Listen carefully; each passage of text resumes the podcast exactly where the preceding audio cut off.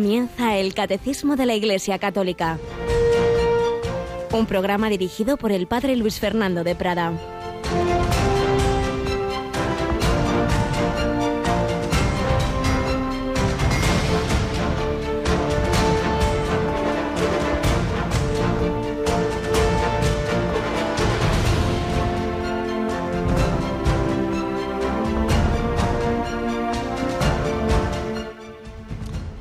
Mies es abundante, pero los trabajadores son pocos. Rogad pues al Señor de la mies que mande trabajadores a su mies.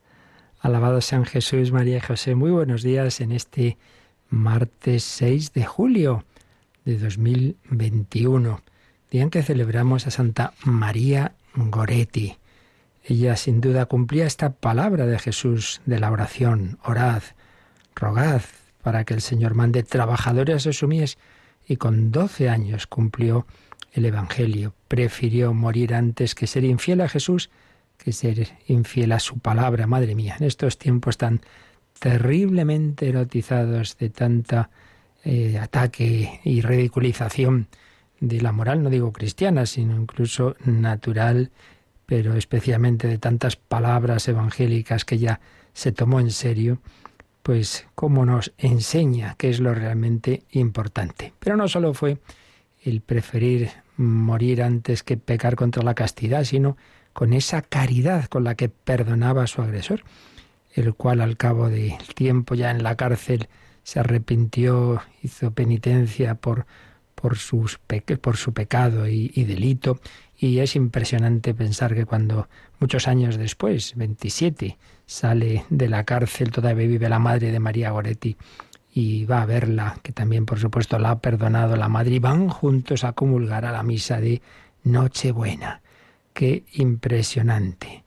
Pues sí, el Señor pues da esa su gracia para que una niña de 12 años sea prefiera ser fiel a Jesús y dejarse acuchillar antes que pecar contra la castidad, da su gracia para perdonar a madre e hija, da su gracia al asesino para arrepentirse, para recibir el perdón del Señor. Pero el Señor nos pide que colaboremos. En el caso de María Goretti, de esa manera heroica, martirial, y en nuestro caso, cada uno según nuestra vocación. Y siempre colaborando. Rogad al Señor de la mies que mande trabajadores a su mies. Por un lado, la oración. Es la primera colaboración que siempre se nos pide. Pero luego, cada uno hacer lo que podamos para extender el Evangelio. Y aquí hacer lo que puede un servidor y, Rocío García. Buenos días, Rocío. Muy buenos días, padre. Bueno, y también tenemos tantos voluntarios, ¿verdad?, que colaboran con absoluto desinterés en extender el Evangelio y precisamente, pues recientemente el Señor ha llamado a dos de ellos, una, mm. una voluntaria que ya hace unos días fallecía y ya lo comentábamos que llevaba un programa eh, dirigida a las personas mayores, ¿verdad? Sí, al atardecer de la vida, Rosario Paniagua, que estuvo acompañando aquí a los oyentes de Radio María durante bastante tiempo.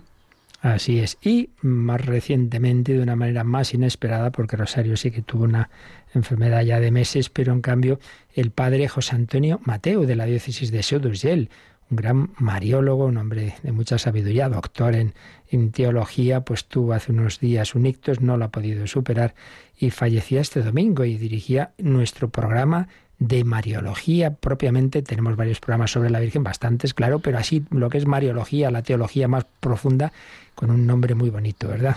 Ahí tienes a tu madre. Nos acompañaba los domingos cada 15 días a las 5 de la tarde. Así es. Así que os pedimos también esa oración por el Padre Mateo, por Rosario, una laica, un sacerdote. Con 59 años el padre Mateo vive su madre, los encomendamos, su alma de él y a su familia, claro que sí. Y bueno, pues les damos las gracias porque seguro que ahora eh, el Señor también les recompensa como han querido extender el Evangelio y de esa manera desinteresada a través de la radio. Y particularmente pensemos que tanto que ha hablado de la Virgen María, era de la Sociedad Mariológica Internacional el Padre Mateo, pues la Virgen a una por ayudar a las personas mayores, a otra, a otro por, por extender su amor, su devoción, claro que sin duda les habrá acogido de una manera muy especial. Pero vamos a rezar un, un Padre nuestro por ambos y por todos nuestros difuntos, para que el Señor pues les dé ese reino al que quiere llevarnos a todos, pero con nuestra colaboración. Rogad al Señor de la Mies que mande trabajadores a su mies. Pedimos ahora por esos trabajadores que ya se han presentado ante Él. Padre nuestro que estás en el cielo, santificado sea tu nombre, venga a nosotros tu reino, hágase tu voluntad en la tierra como en el cielo. Danos hoy nuestro pan de cada día Perdona nuestras ofensas, como también nosotros perdonamos a los que nos ofenden. No nos dejes caer en la tentación, y líbranos del mal. Amén. María, Reina y Madre de Misericordia, ruega, por, por nosotros.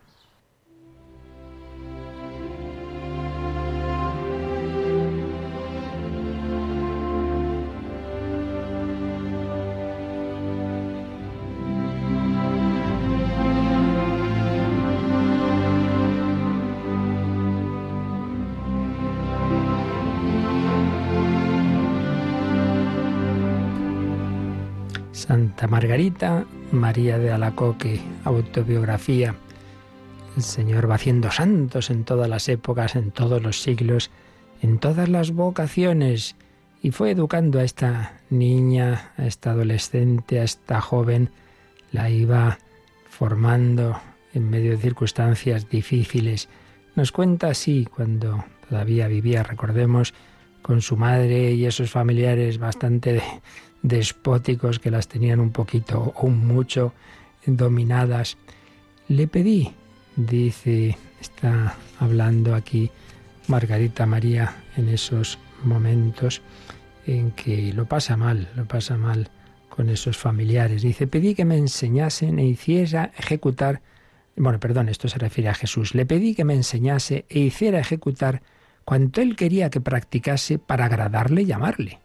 Esto está muy bien, pedir al Señor su luz, a ver qué quieres que haga. Lo hizo de esta manera. Me infundió un amor tan tierno a los pobres que habría deseado no tener otro trato, e imprimía en mí una compasión tan tierna de sus miserias que si hubiera dependido de mí, me habría quedado sin nada para aliviarlas. Qué maravilla. Esta es la virtud de la caridad, no es un, un mero humanitarismo, no, no, es una virtud infusa. Dios infunde, infundió en el corazón de Margarita María ese amor tan grande a los pobres que les daría todo. Cuando tenía dinero se lo daba a niños pobres, para, también para, dice, para comprometerles a venir a mi lado, con objeto de enseñarles el catecismo y rezar a Dios. No solo era una caridad material, sino evangelización. Esto hacía que me siguieran, siendo tantos a veces que en invierno no sabía dónde colocarlos, a no ser en una sala grande, de la cual nos echaban a veces, siempre esas dificultades con quienes no comprendían a Margarita. Esto me mortificaba mucho, porque yo no quería que se viera nada de lo que yo hacía. Lo hacía, pues eso, sin que nadie buscara, sin buscar el reconocimiento de nadie. Que de pinceladas tan buenas en unas pocas líneas amor a Dios, amor al prójimo, evangelización, humildad, no buscar el reconocimiento de nadie. No está mal para nuestras tareas apostólicas.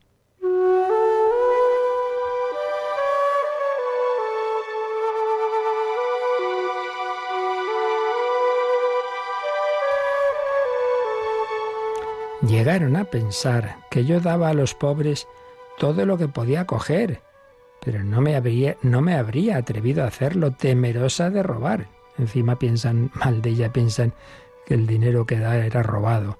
No daba más que lo que era mío, e incluso no me atreví a hacerlo sin la obediencia, viéndome obligada a acariciar a mi madre, para que me permitiera dar de lo que yo tenía. Como ella me amaba mucho, me lo concedía muy fácilmente. Cuando me lo negaba, yo me quedaba tranquila, y después de un rato volví a importunarla porque ya no podía hacer nada sin permiso, y no solo de mi madre, sino que me sometía a aquellos con los que yo vivía, lo cual era para mí un continuo suplicio. Pero creía que era necesario someterme a todos aquellos que me inspiraban mayor repugnancia y obedecerles para probar si podía ser religiosa. No está mal. Ahí también otra virtud, la obediencia a esos familiares que llevaban a esa casa como viendo, bueno, que luego si soy religiosa como me pide el Señor, tengo que obedecer a mi superiora. Vamos a ver si soy capaz de hacerlo. Todos esos permisos que continuamente iba a pedir me trajeron grandes repulsas y mucha esclavitud, porque les dio tanta autoridad sobre mí que no podía existir religiosa más sujeta. Pero el ardiente deseo que sentía de amar a Dios me hacía superar todas las dificultades y me hacía cuidadosa de practicar todo lo que contrariaba más mis inclinaciones y lo que más repugnancia me causaba, y me sentía tan movida a ello que me acusaba en la confesión de ello cuando no había seguido esos impulsos. Sí, dificultades, sufrimientos, pero ¿qué es lo que le hacía superarlos? El amor a Dios. Si es que eso es como la gasolina, que hace que el coche funcione aunque haya curvas, aunque haya problemas. Pero si no hay esa gasolina, si no hay amor, si hay que hacer las cosas porque está mandado, pues eso es lo que es agobiante, eso es lo que muchos no entienden y piensan que la vida cristiana es pesada, pero claro, es pesada si no está movida por el amor. Sentía inmensa repugnancia al ver llagas. Personas enfermas a las que atendía, empezando, como recordaremos, por su madre, pero fue necesario primeramente ponerme a curarlas y besarlas para vencerme, y no sabía cómo tenía que actuar. Pues lo mismo que hizo San Francisco de Asís con aquel leproso San Francisco Javier también con, varios enfermos en los hospitales, cuando tenían esa repugnancia, de sí, eh, pues ala, me acerco y hasta les beso las llagas. Pero mi divino Maestro sabía suplir también todas mis ignorancias, que aunque fuesen llagas peligrosísimas, las curaba en poco tiempo, sin otro ungüento que el de su providencia. Yo tenía más confianza en su bondad que en los remedios exteriores. Pues desde luego en cada párrafo nos da una enseñanza al Señor a través de Santa Margarita. María, esa confianza en la providencia, tú haces el bien, tú siembra amor, esa cercanía al pobre, al enfermo, al necesitado. Fíate del Señor. El Señor va generando así la santidad en unos y otros de una manera o de otra, pues le pedimos que también lo haga con nosotros. Corazón de Jesús, haz nuestro corazón semejante al tuyo.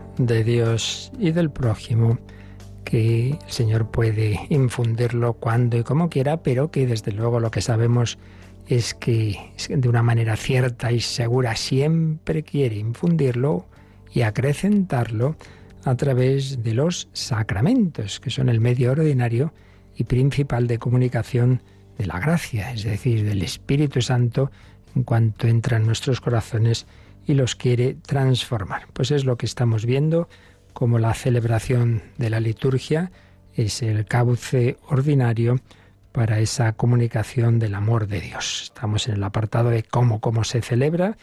Vimos ya todo el subapartado de los signos y los símbolos, el fundamento antropológico, social, natural, sobrenatural del Antiguo Testamento, signos asumidos por Cristo y signos sacramentales. Ya habíamos comenzado este otro apartadito de cómo en la liturgia se unen distintos gestos y acciones que, se, que realiza, bien sea el quien preside la celebración o bien los que, todos los que participan en ella, junto con palabras, palabras que son las que explican el sentido de lo que hacemos, palabras y acciones los sacramentos tradicionalmente se habla de materia y forma. Por ejemplo, la materia del bautismo, el agua, el, óleo de los catecúmenos, el santo crisma, es la materia y la forma. Lo que da forma a esa materia, lo que da el sentido a lo que se hace son las palabras que se dicen. y las dos cosas van unidas. El agua se derrama sobre el bautizado a la vez que se dice yo te bautizo en el nombre del Padre y del Hijo y del Espíritu Santo.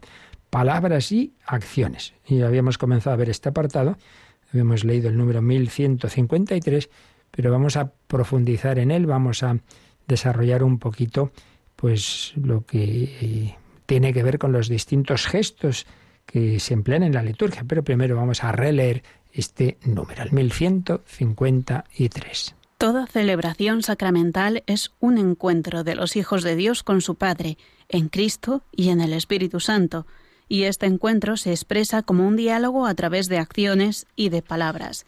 Ciertamente las acciones simbólicas son ya un lenguaje, pero es preciso que la palabra de Dios y la respuesta de fe acompañen y vivifiquen estas acciones, a fin de que la semilla del reino dé su fruto en la tierra buena. Las acciones litúrgicas significan lo que expresa la palabra de Dios, a la vez la iniciativa gratuita de Dios y la respuesta de fe de su pueblo. Pues aquí lo tenemos, esa unión de palabras y acciones. La palabra ante todo es la palabra de Dios. Por eso, como hemos recordado en días anteriores, siempre o prácticamente siempre, salvo casos rápidos de urgencia, pues hay alguna lectura, hay algún fragmento de la palabra de Dios en las celebraciones litúrgicas. Y recordamos como esto que se hace en la liturgia, pues realmente es lo que ocurrió a lo largo de la revelación, es decir, que Dios nuestro Señor eh, actuó en toda la historia de la salvación. Es un diálogo mm, a través de acciones y de palabras. Dios tiene tantos gestos pues esa zarza ardiente, esa actuación en el Mar Rojo, el maná, no son solo palabras, son acciones, pero acciones que son explicadas por palabras que Dios dice a través de Moisés, a través de los profetas. Bueno, pues también en la liturgia hay palabras y acciones. Acciones, que nos ha dicho este número, de por sí ya son un lenguaje. Esto es lo mismo que se dice que en el lenguaje humano es más lo que comunicamos de manera no verbal con palabras. Nuestros gestos, la cara que ponemos, ese, ese acercarnos o no al otro, ese abrazo, ese, lo que sea, todo eso son acciones que, claro, evidentemente comunican. Bueno, pues también en la liturgia hay un montón de acciones, eh, de formas de, de poner las manos, de, bueno, que vamos a ver enseguida. Las acciones simbólicas son ya un lenguaje, pero es preciso que la palabra de Dios y la respuesta de fe por eso en la liturgia hay un diálogo. Es una pena, pues, cuando los que asisten están medio mudos y cae el sacerdote y dice, bueno, aquí qué pasa, que solo celebro yo y los demás están de cuerpo presente. Un diálogo, acciones, palabras, palabra de Dios, respuesta de fe, que acompañen y vivifiquen esas acciones, para que la semilla del reino dé fruto en tierra buena.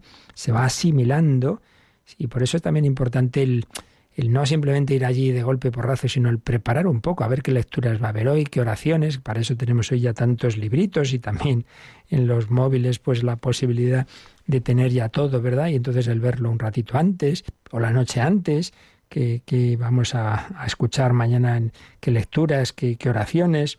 Eso nos ayuda a asimilar todo ello. Las acciones litúrgicas significan lo que expresa la palabra de Dios.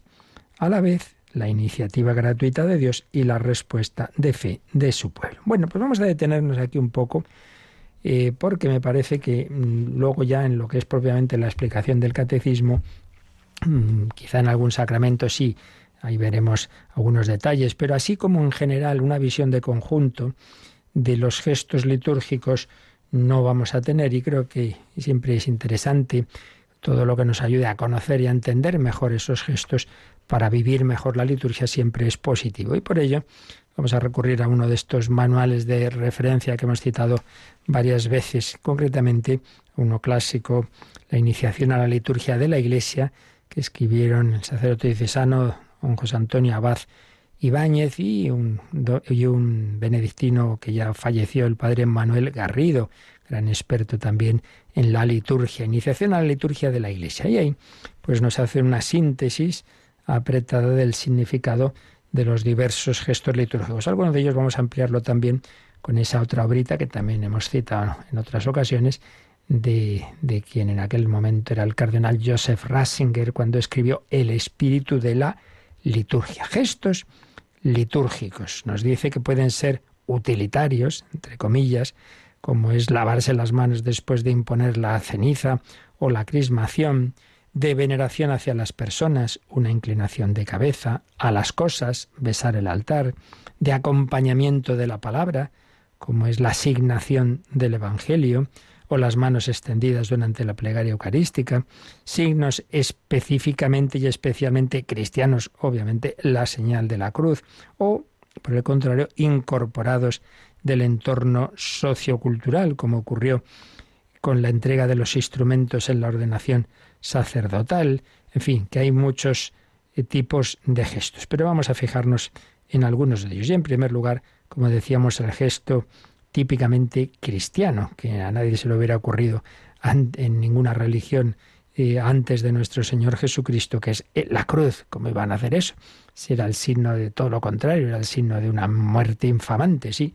Pues el Señor le cambió el sentido a la cruz y por eso es, ¿cuál es la señal del cristiano? Aprendíamos en el catecismo de pequeñitos, ¿cuál es la señal del cristiano? La Santa Cruz, la señal de la cruz. Nos dicen estos autores, Antonio Abad y Padre Garrido, según aparece en muchos documentos, los primeros cristianos realizaban frecuentemente este signo, tanto en la vida ordinaria como en las celebraciones litúrgicas. Esto está atestiguado desde el siglo II, ni más ni menos. Por ejemplo, en Tertuliano, Tertuliano, que escribe a finales de, de ese siglo II, que los cristianos se signan con la señal de la cruz cuando se ponen en camino, al salir o entrar en su domicilio, al vestirse, lavarse, comer, acostarse, sentarse. Bueno, la verdad es que un servidor, pues recuerdo, pues haber, aprendido esto en mi familia, lo contara, padres, abuelos, mi tía, pues esas personas buenas que nos han transmitido la fe al salir de casa, venga, se hace la señal de la cruz. Pues ya veis, esto, esto no es un invento del siglo XIX o XX, sino que ya nos lo cuenta Tertuliano. Eh, durante esos primeros siglos se vio en la forma de poner los dedos de la mano al signarse y al hacer la señal de la cruz sobre las cosas y personas una expresión de fe en determinados dogmas, también el juntar tres dedos como una señal de la Trinidad. Dice que en Occidente ha desaparecido ese simbolismo, ese aspecto, pero en cambio en Oriente se conserva en no pocas iglesias. Y ese signo de la cruz, pues normalmente lo acompañamos de, de palabras, en el nombre del Padre y del Hijo y del Espíritu Santo. Los orientales también dicen, Santo Dios, Santo, fuerte, Santo, inmortal, ten piedad de nosotros. Bueno, está claro que significa esta señal de la cruz, es como un sello de Cristo, es nuestra profesión de fe en Él, en Él que murió por todos, una afirmación de su poder soberano, una invocación de la gracia de Dios implorada por los méritos de Cristo muerto en la cruz. También se usa como bendición de cosas y personas acompañada de fórmulas especiales. Es el rito habitual. Cuando me puede bendecir esta, esta medalla, lo que sea, pues dices unas palabras y haces, o, la fórmula breve es simplemente eso, en el nombre del Padre y del Hijo y del Espíritu Santo, haciendo la señal de la cruz sobre eh, ese objeto. También desde tiempos remotos ese, esa, hacer la señal de la cruz tiene un sentido de expulsar al demonio, de exorcismo. Vamos a ampliar esto un poco con palabras siempre sabias, como os decía, de, Joseph Ratzinger antes de ser el Papa Benedicto XVI escribía sobre la liturgia y nos decía esto, cómo es el gesto fundamental de la oración del cristiano y lo seguirá siendo, la señal de la cruz, porque es una profesión de fe en Cristo crucificado. Recordemos las palabras de, San Pablo, tan, tan, tan fuertes, tan claras en su primera carta a los Corintios capítulo 1, 23 y siguientes. Nosotros predicamos a Cristo crucificado, escándalo para los judíos, necedad para los gentiles, pero para los llamados judíos o griegos, un Mesías que es fuerza de Dios y sabiduría de Dios. Y en el capítulo segundo dice, nunca entre vosotros me preciede saber cosa alguna, sino a Jesucristo y este crucificado. Por eso, santiguarse con esa señal de la cruz es como un sí visible y público aquel que sufrió por nosotros, aquel que hizo visible en su cuerpo el amor de Dios llevado hasta el extremo, habiendo amado a los suyos que estaban en el mundo, los amó hasta el extremo. Un sí al Dios que no gobierna con la destrucción, sino con la humildad del sufrimiento. Y un amor que es más fuerte que todo el poder del mundo y más sabio que toda la inteligencia y todos los cálculos del hombre. ¿Cuántos mártires habrán ido al martirio en esa debilidad, haciendo la señal de la cruz, uniéndose a Cristo crucificado? La señal de la cruz es una profesión de fe. Yo creo en aquel que sufrió y resucitó por mí, en aquel que ha transformado ese signo de oprobio en signo de esperanza y de amor actual de Dios por nosotros. Sí, sí, profesión de fe y profesión de esperanza. Creo en aquel que en su debilidad es omnipotente, aquel que, que a pesar de, de su ausencia aparente, tanta gente en el dolor, ¿dónde está Dios? A pesar de esa aparente ausencia, de esa extrema impotencia, puede salvarme y me salvará. Sí, al hacer la señal de la cruz nos ponemos bajo su protección, la ponemos delante de nosotros como un escudo que nos protege de las tribulaciones de cada día, que nos da el valor para seguir adelante. Es una señal que indica el camino a seguir.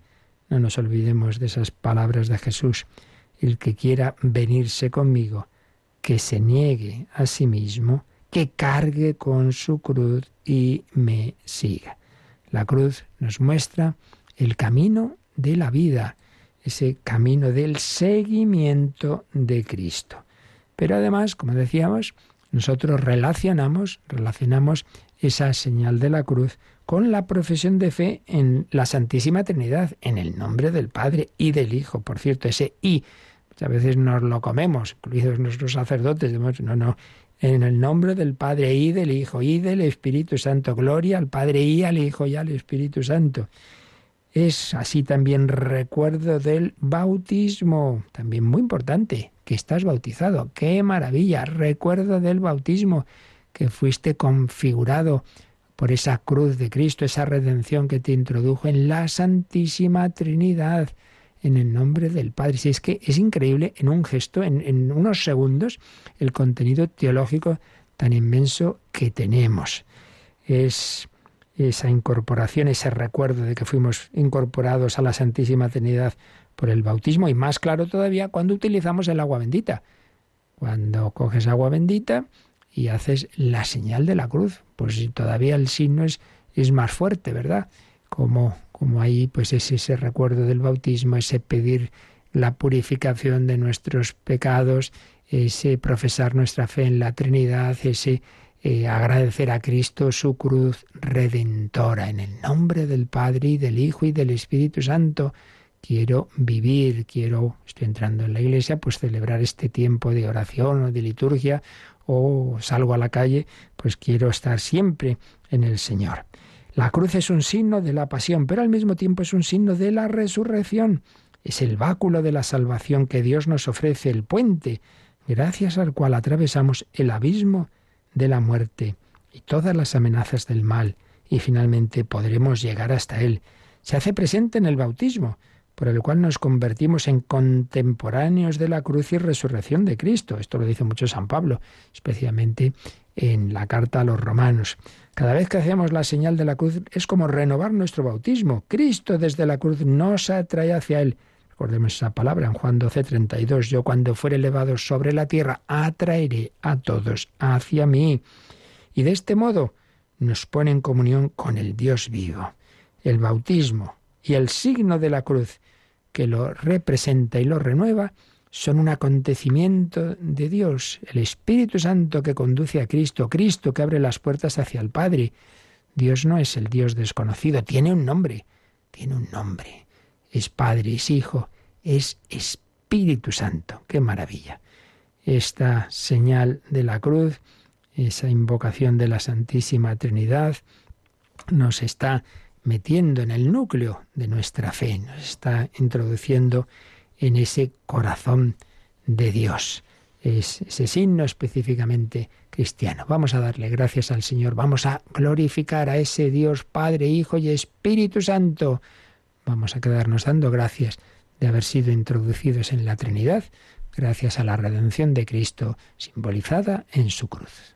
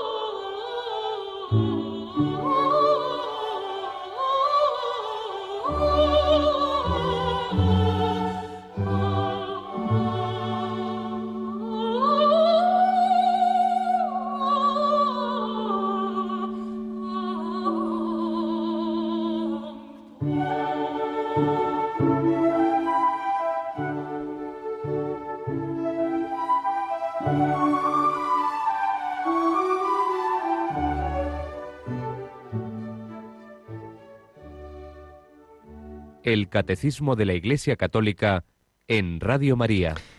La señal de la cruz. Seguimos cogiendo ideas de Joseph Ratzinger en su obrita El espíritu de la liturgia. Y en esa gran sabiduría nos señalaba que, por un lado, hemos dicho, obviamente, que es un signo específicamente cristiano, pero por otro lado, y esto puede resultar asombroso, nos indicaba que en esta obra cómo aparecieron algunas tumbas en Israel, tumbas judías con el signo de la cruz. Pero ¿cómo puede ser? No, no eran tumbas cristianas. Y es que hay un pasaje en el profeta Ezequiel, Ezequiel 9, donde bueno, se anuncian una serie de calamidades, apostasía del pueblo. Y entonces en esa visión Dios le dice a su mensajero vestido de lino que marque con una tau en la frente aquellos que gimen y lloran por todas las abominaciones que se están cometiendo en la ciudad, que marque con una tau. La tau es una letra, es la última letra del alfabeto hebreo, pero se escribía, bueno, es como una T, pero mm, se escribía prácticamente como una cruz. Entonces esas tumbas indicaban esa letra tau. Y también hay algunos pues, datos de, de que se hacía esa marca en las manos o en la frente, eso como que se anunciaba de diversos modos en el Antiguo Testamento. Y por supuesto en el Nuevo Testamento, en Apocalipsis 7, 1 al 8, eh, se recoge esa idea de marcar, de marcar una persona con al cristiano, ¿no? Con, con, con esa señal. Eh, y en ciertos círculos del judaísmo, la tau se había difundido como un signo sagrado, como señal de la profesión de fe en el Dios de Israel, como signo de esperanza puesta en su protección. Visión de Ezequiel, mm, y nos decía Joseph Ratzinger, esa visión de la Tau salvadora y de toda la tradición basada en ella, ¿no debería contemplarse como una mirada abierta al futuro? ¿No se desvelaba ahora lo que se había querido decir de manera misteriosa? ¿No podíamos ver ahí una prefiguración de la cruz de Cristo que realmente había convertido el atau en fuerza de salvación? Y es que, ya lo hemos dicho muchas veces, todos los, los, muchos elementos, todas las piezas de ese inmenso puzzle que es el Antiguo Testamento, que muchas veces no acabamos de entender, todas ellas acaban cogiendo su sentido desde Cristo. Entonces, claro, cuando uno ya ve luego la cruz de Cristo, dice, anda, ¿no sería esto lo que estaba anunciado en esa tau? Esa señal, esa marca de, de profesión de fe en el Dios revelado en Cristo. Pero más aún, no solamente la cruz tiene esos antecedentes, esa profecía, digamos, en el Antiguo Testamento, sino también, recordemos como habíamos hablado, que los símbolos, siendo algo que viene de la revelación de Dios, pero por otro lado, como se asumen muchas veces elementos de la naturaleza o de las culturas y religiones. Pues también nos explicaba Joseph Ratzinger que los santos padres, los grandes autores teólogos de los primeros siglos, que conocían bien el ámbito cultural griego, se fijaron en algo también sorprendente. Y es que en la obra de del gran filósofo griego Platón, hay una extraña imagen de la cruz inscrita en el cosmos, en su diálogo El Timeo. Platón había tomado esa, esa imagen de tradiciones pitagóricas que tenían que ver con tradiciones del Antiguo Oriente. Entonces era como una afirmación astronómica. Los dos grandes movimientos estelares que conocía la astronomía antigua, la elíptica, el gran círculo en torno a la esfera terrestre sobre el que discurre el movimiento aparente del Sol, y la órbita terrestre, se encuentran y forman conjuntamente una letra griega, la chi, que se representa también en forma de cruz, como, una X.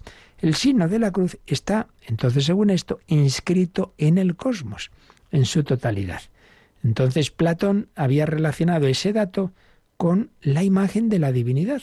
Para Platón, el demiurgo, el que habría formado este mundo, habría extendido el alma del mundo a través de todo el universo. Bueno, esto era lo que esas tradiciones orientales y griegas que recoge Platón. Pero claro, los santos padres que leen a Platón dicen, uy, aquí hay como una prefiguración también, porque claro, el que ha creado el mundo es ese mismo Dios que se va a hacer carne en Jesucristo. Y claro, esto no, esto nosotros no, eh, Platón no sabía nada de eso, pero Dios sí. Entonces ya San Justino, el primer santo padre filósofo, famoso filósofo converso de, y, que, y que fue mártir, era originario de Palestina y murió, parece ser que en el 165, descubrió esos textos de Platón y enseguida los relacionó con la Santísima Trinidad y con su intervención salvífica en Jesucristo. En esa idea platónica del demiurgo y del alma del mundo, San Justino ve presagios del misterio del Padre y del Hijo. Presagios ciertamente imperfectos, pero que como hace el cristianismo con todas las cosas buenas o regulares que encuentra, las eleva, las purifica y las integra. Entonces lo que dice Platón acerca del alma del mundo le pareció a San Justino una alusión a la venida del Logos, del Hijo de Dios, y llega a decir que la figura de la cruz es el mayor signo del señorío del logos, de la palabra, del verbo, de, la idea eterna de, de Dios, el Hijo, vaya, sin el cual la creación entera no podría existir. La cruz del Golgota, según esta interpretación, estaría anticipada en la misma estructura del cosmos. El instrumento de martirio en que murió Jesús estaría escrito en la estructura del universo. Entonces, según toda esta interpretación, el cosmos habla de la cruz y la cruz desvela el misterio del cosmos. Y esta es la clave interpretativa de toda la realidad. Bueno, uno puede pensar lo que quiera de este punto en concreto, pero lo que, es indudable es que, lo que he dicho antes, que el Dios que ha creado el universo es el mismo que evidentemente ya sabía lo que iba a hacer y ya sabía que iba a morir en esa cruz, esa cruz formada por, por elementos de ese cosmos que él estaba creando. Y por tanto, pues, pues no es una cosa de uy, qué cosa más, más, más utópica, hombre. Pues ya me dirá usted por qué. Como si Dios no puede tener todos los datos presentes y, y todo ir apuntando, ir, ir dándonos pistas, digámoslo así, de ese momento central de la historia. Esta es la verdadera clave interpretativa de toda la realidad. La historia y el cosmos son uno parte del otro. Y estos son ideas clave de esa teología de los santos padres. Junto a San Justino tenemos al gran San Ireneo, también mártir en torno al año 200, quizá el primer, digamos, teólogo así sistemático de, que, que trata de los fundamentos de la teología católica. Pues bien, para San Ireneo, el crucificado es la palabra de Dios Todopoderoso que con su presencia invisible impregna nuestro universo. Así escribe. Y por eso abarca todo el mundo su anchura y su longitud, su altura y su profundidad, porque por medio de la palabra de Dios todas las cosas son conducidas al orden, y el Hijo de Dios está crucificado en ellas al estar impreso en todo, en forma de cruz. Pues de nuevo esa idea, como que la cruz marca todo el universo. Por eso, uno puede hacer oración por la noche mirando las estrellas y, y viendo esas formas y, y, de una manera, pues puede parecer poética, simbólica, pero pero con ese fundamento, decir, mira, ese Dios que ha creado las estrellas, podemos ver en ellas formas de cruz que me están recordando que mucho más amor todavía iba a manifestarme en, morir en la cruz que en, esa, que en la creación de ese universo en el que podemos descubrir ya esos anticipos. Este texto de, de San Ireneo pues tiene detrás una, una cita de San Pablo, como en tantas otras ocasiones, que tenemos en la carta a los Efesios. Recordemos que ahí San Pablo nos exhorta, en el capítulo 3, a estar arraigados y cimentados en el amor y a ser capaces de abarcar lo ancho, lo largo, lo alto y lo profundo, comprendiendo lo que trasciende toda filosofía, el amor de Cristo, el amor de Cristo. Entonces, hay aquí una alusión, dice, dice el, entonces cardenal Joseph Ratzinger, a la cruz cósmica. Y probablemente San Pablo está recogiendo esas tradiciones religiosas que hablan del árbol cósmico en forma de cruz que sostiene todo el universo. Bueno, cómo no, esto lo va a recoger el grandísimo filósofo y teólogo que habló de casi todo, San Agustín, hizo una maravillosa interpretación existencial de ese pasaje de San Pablo. En él ve San Agustín, otro converso, como Pablo ve representadas las dimensiones de la vida humana, lo ancho, lo largo, lo profundo, en referencia al Cristo crucificado cuyos brazos abarcan el mundo, cuyo camino llega de un extremo al otro, hasta los abismos del infierno y hasta la altura del mismo Dios. Y un teólogo eh, ya del siglo XX, eran dos hermanos teólogos, Karl Rahner y Hugo Rahner. Pues bien, Hugo Rahner recopiló estos textos, los textos más bellos de esa época, esa época patrística, esos primeros siglos de la historia de la Iglesia, dedicados al misterio cósmico de la cruz. Como veis, es un tema bastante recurrente, no es de uno ni de dos. Por ejemplo, Lactancio, hacia el año 325, escribe, En su sufrimiento Dios extendió los brazos, abarcando así el orbe, para anticipar ya entonces que desde la salida del sol hasta el ocaso se reunirá un pueblo que habrá de venir para ser acogido bajo sus alas. ¡Qué preciosidad! Y un griego desconocido del siglo IV contrapone la cruz al culto al sol y dice, ahora Helios, el sol, ha sido vencido por la cruz. Y el hombre, al que el sol creado en el cielo no ha podido instruir, ahora está bañado por la luz solar de la cruz e iluminado, iluminado en el bautismo. Bautismo se llamaba también iluminación. Y hace suya este autor, este autor anónimo, una expresión de otro mártir, San Ignacio de Antioquía, famoso San Ignacio con esas cartas impresionantes cuando va camino del martirio que murió en el año 110 más o menos.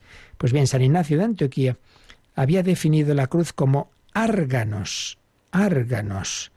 Era una especie de máquina, como una grúa para levantar pesos.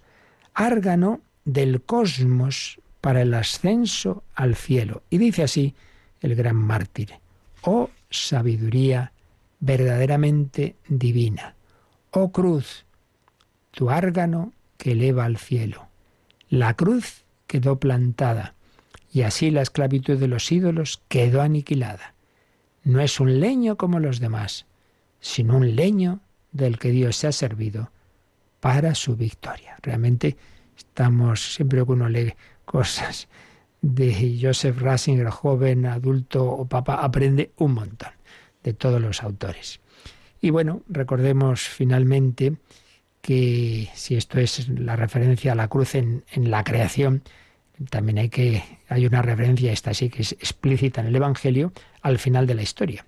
Y es que en el discurso escatológico, cuando Jesús habla del final del, del mundo, dice, al final de los tiempos aparecerá en el cielo la señal del Hijo del Hombre. Mateo 24:30. Bueno, pues ya nuestra mirada de fe siempre ha ha reconocido esa señal de la cruz inscrita en el cosmos.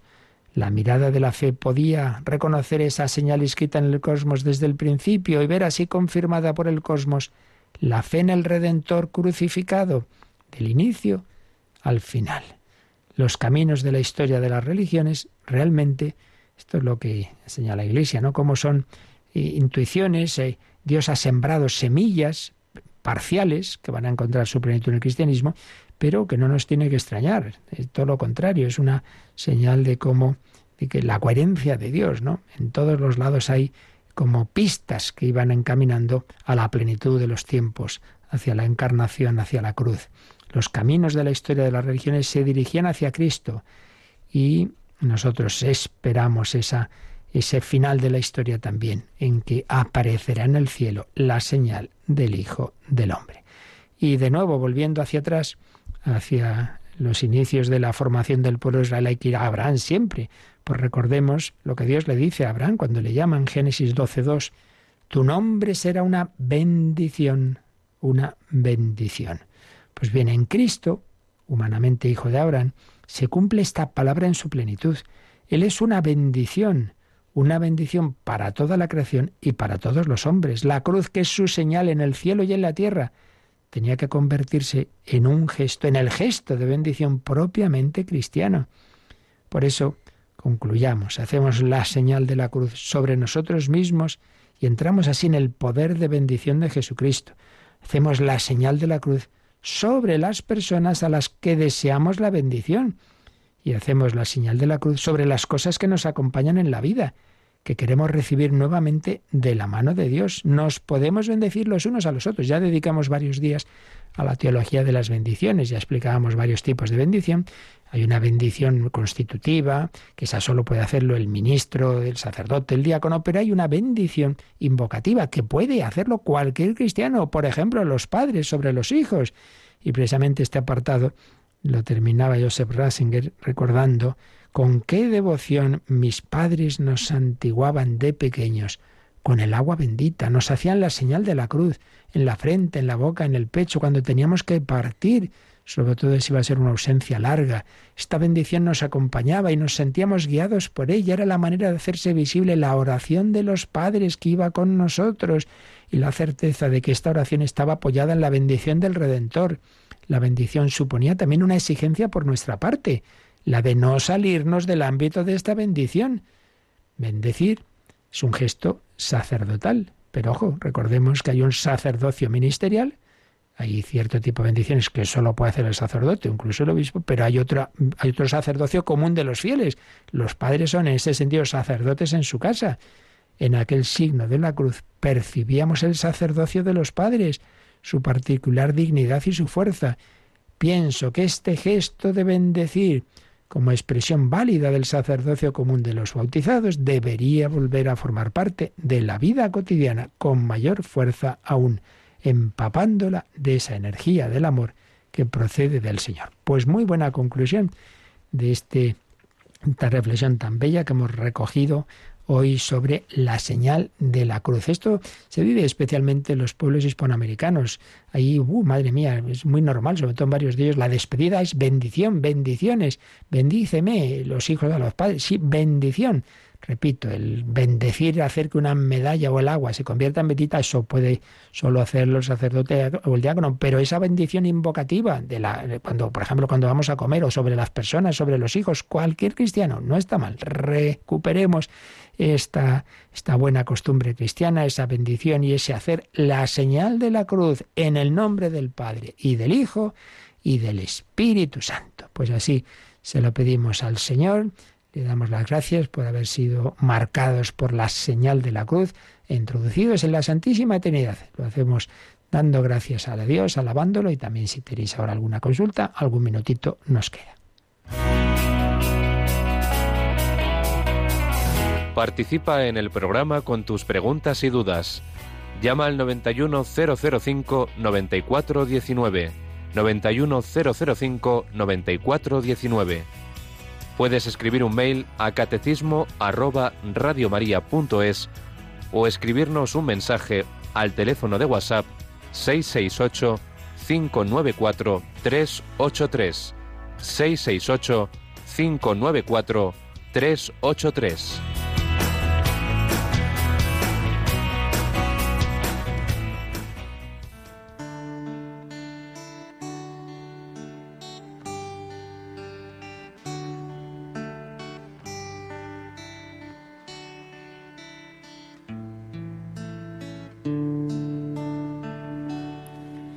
Jesús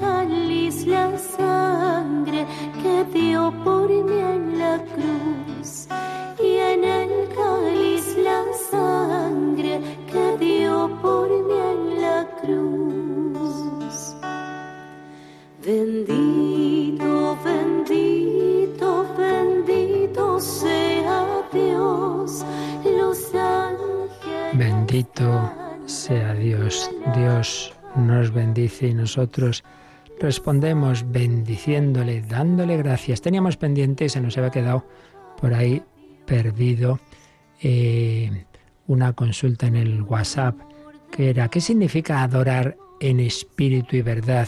que dice Jesús en el pozo de Sica. Recordemos, está Jesús hablando con la samaritana, capítulo 4 de San Juan, y la samaritana dice si hay que adorar, como estaban separados los samaritanos de los judíos propiamente, pues había habido como una escisión, como un cisma, entonces ellos tenían sus propios templos. Y dice, ¿dónde se debe adorar? ¿Aquí o en Jerusalén? Y Jesús dice, mira, ni aquí ni en Jerusalén.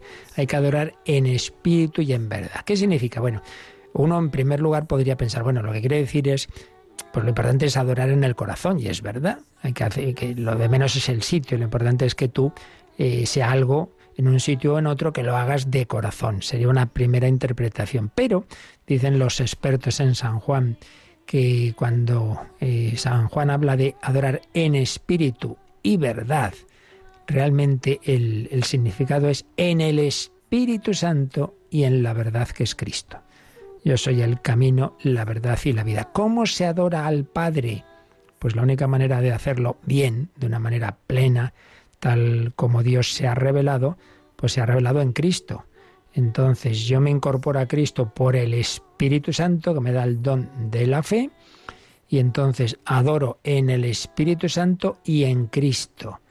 En Cristo me comunico con el Padre, hijos en el Hijo. Ese es el sentido profundo de adorar en espíritu y verdad, incorporados a Cristo. Bueno, por lo que estamos diciendo, de la señal de la cruz en el bautismo, somos introducidos por el Espíritu Santo en el corazón de Cristo y movidos por el Espíritu Santo y con las actitudes de Cristo, nos dirigimos al Padre. Eso es adorar en espíritu y verdad, lo cual incluye esa otra dimensión obviamente más obvia de, de adorar de corazón, de con toda sinceridad.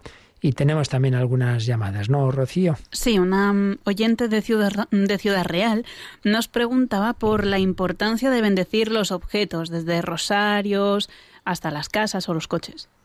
Bueno, recuerdo, ya lo he dicho antes, que dedicamos varias catequesis a todo esto de la teología y la historia de la bendición. Como siempre os digo, bueno, no podemos explicar todo cada vez, ¿no? Entonces siempre podéis mirar en el, en el podcast de, de nuestra web de Radio María, y está explicado de qué se ha hablado en cada ocasión y podéis buscarlo. Hay un buscador estupendo, pones bendición y ahí te sale todo desarrollado. Ahora simplemente decir, hombre, que tiene su importancia sin ser tampoco, nunca pongamos estas cosas al mismo nivel que, que los sacramentos, evidentemente que no. Pero, bueno, para algo están eh, las bendiciones y para eso hay un ritual, ¿no? De esto ya volveremos a hablar porque después de los sacramentos vienen lo que se llaman los sacramentales y ahí son esto, entran ahí las bendiciones. Entonces, lo que quiere decir es que con esa bendición se le pide a Dios que todos los objetos que usemos de ese tipo nos ayuden, pues precisamente a lo que estamos diciendo, a, rezar bien, a orar en espíritu y verdad, a que esto me acerque a Dios. Siempre el fin es el mismo, ¿eh? es unirnos a Dios por la fe, la esperanza y la caridad, pero todo, todo, todo, todo lo natural y, lo, y lo, de, lo, de, fuera y lo de dentro, lo civil y lo eclesiástico, todo le pedimos a Dios que no, también en la comida, de otra manera. No se bendice la comida, no se convierte en sagrada. El agua que bebo no se hace agua bendita, es distinto, pero también pedimos a Dios que nos ayude a acercarnos a Él. ¿Alguna llamada más? Otra oyente de Córdoba nos preguntaba sobre cómo hay que empezar una confesión. Ella cuando va a confesarse siempre tiene la inquietud de hacerlo mal. Entonces pregunta si hay que empezar con Ave María Purísima, si hay que esperar a que el sacerdote diga algo. Bueno, en primer lugar que esté tranquila, que lo principal, que lo hace bien, que lo principal de la confesión es el, el arrepentimiento, el dolor de los pecados y el pedir a Dios perdón, eso, eso para empezar. Pero bueno, ya para hacerlo lo mejor posible, de por sí, eh, lo que sí que está indicado, pues como en todos los sacramentos y liturgias, es empezar en el nombre del Padre y del Hijo y del Espíritu Santo. Lo que pasa es que en España tenemos, la, como somos, gracias a Dios, hemos tenido una tradición tan de la Inmaculada, empezar diciendo Ave María Purísima. También se puede hacer. Una cosa no quita la otra. Yo lo que aconsejo es en el nombre del Padre y del Espíritu Santo, amén. Ave María Purísima, sin pecado concebida. Hace tanto que me confieso y me arrepiento de estos pecados, tal, tal, tal, tal, de los que me haya olvidado y los que y los que y los de toda mi vida. De todas maneras, tenemos también, de nuevo recurro al podcast, eh, un examen de conciencia que, grabamos en tiempo, los inicios de la pandemia, donde está todo, todo, todo eso explicadito. Bueno, pues terminamos con la bendición, con la señal de la cruz y en el nombre de la Trinidad. La bendición de Dios Todopoderoso, Padre, Hijo y Espíritu Santo, descienda sobre vosotros. Alabado sea Jesucristo.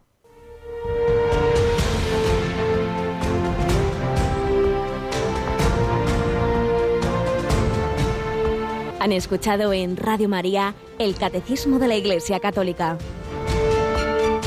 un programa dirigido por el Padre Luis Fernando de Prada.